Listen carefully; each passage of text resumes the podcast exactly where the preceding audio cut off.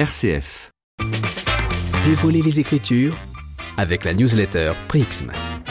Est-ce que l'humilité, ça fait du bien? C'est une question qu'on se pose avec la chronique Prixm cette semaine en essayant d'éclairer le sens de cette vertu. Que signifie vraiment l'humilité?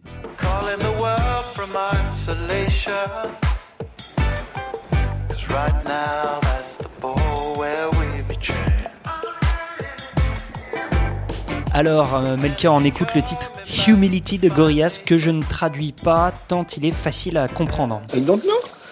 And if you don't know, I don't know, no? I don't understand. Alors, Gorillaz chante Humility qui signifie humilité en français. On parle de 56 millions de vues sur YouTube. Du coup, on s'est dit que ça valait le coup de se pencher sur le sens de ce terme, l'humilité, très utilisé par la Bible. Et pour cela, on est retourné lire un- de nos auteurs favoris, Antoine Bloom, qui la compare à une voile et à une terre. On écoute ces mots dans le livre L'école de la prière.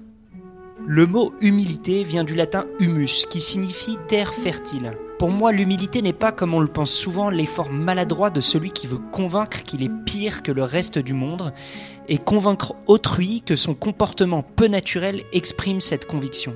L'humilité est la condition de la terre. La terre est toujours là, et personne ne songe à s'en étonner, personne ne pense à elle. Tout le monde la foule aux pieds, elle est le lieu qui reçoit les déchets, tous les objets de rebut. Elle est là, silencieuse, acceptant tout et transformant miraculeusement en richesse nouvelle tous ces détritus en décomposition, transformant la corruption elle-même en ferment de vie nouvelle, réceptive au soleil, réceptive à la pluie, prête à recevoir toute semence et capable de produire 30, 60, 100 fois plus qu'elle n'a reçu. Voilà mon cher Melchior ce que dit Antoine Blum. Et dans ce passage de ce livre incroyable, il continue sa parabole en comparant l'attitude de celui qui est humble et qui prie à celle d'une voile. Voilà ce qu'il dit.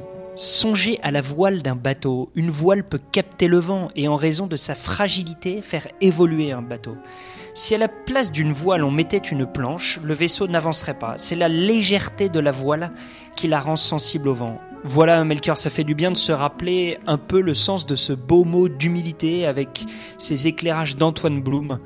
Être humble, c'est être une terre, une bonne terre, et être une voile, une bonne voile. Merci Nicolas Chatin et je vous rappelle que vous pouvez vous inscrire gratuitement à Prixm, P-R-I-X-M, une newsletter gratuite qui chaque dimanche vous présente un texte de la Bible illustré par les tableaux, les films ou même les musiques des artistes qui l'a inspiré, le tout en 3 minutes et sans publicité.